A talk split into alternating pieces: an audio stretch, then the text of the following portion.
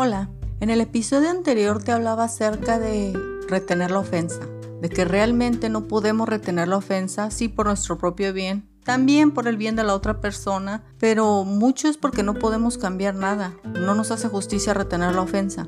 Bueno, ahora quiero tocar algo que es mucho más particular. Hace como dos semanas alguien me dijo algo que me dolió mucho. Aquella persona lo dijo porque estaba enojada, pero eso no importa, me dolieron sus palabras. Después me mandó una disculpa por WhatsApp, pero yo no estaba sentida, ¿sabes? Estaba enojada, enojada de cuando te dan ganas de ir y gritarle a la gente las cosas en la cara, así como pues tú eres peor, ya sabes, ¿no? Que uno siempre intenta limpiar su nombre tratando de culpar a otra persona. Que la persona tenga razón o no, no lo sé. Yo creo que muchas veces cuando decimos algo siempre hay algo de razón ahí. A lo mejor no en el hecho, pero sí en cómo te sientes. Entonces tal vez ella se siente de una forma que por eso me dijo eso. Pero la cosa es que me hirió y el momento de pedir una disculpa lo hizo por WhatsApp. Días después que la vi, fui y le dije, oye, yo, yo estoy enojada porque tú me dijiste eso.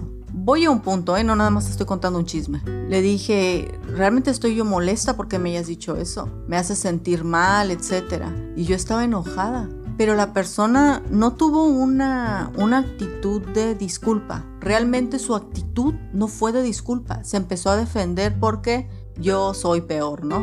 Entonces, eso no te puedo decir que me dolió más que la primera vez, pero me añadió más coraje. Y he tenido una seria batalla con ese coraje, con esa persona, con ese coraje. Me ha costado mucho trabajo y me sigo repitiendo igual en el caso pasado.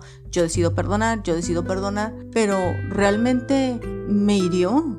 Y decirme yo decido perdonar en este caso no me sirve no me sirve para nada porque no se parece al caso de mi papá en el que yo digo yo decido perdonar, puede que él actuara diferente. No, esta persona lo hizo de una forma y pensar yo decido perdonar realmente no, no sé, no me, no me ayuda.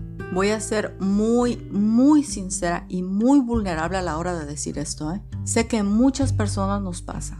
A veces te hieren tanto que la tristeza es una cosa, la amargura es otra cosa, pero luego a veces como que uno le dan ganas de destruir destruir a aquella persona que te hirió, o sea, destruirla de alguna forma, ¿no? Destruirla con tu ignorancia, destruirla porque tú tienes más éxito, destruirla porque te está yendo muy bien, porque no la necesitas. Y eso me pasa. Particularmente en este caso, tengo ganas de destruir a esa persona, destruirla con mi ignorancia.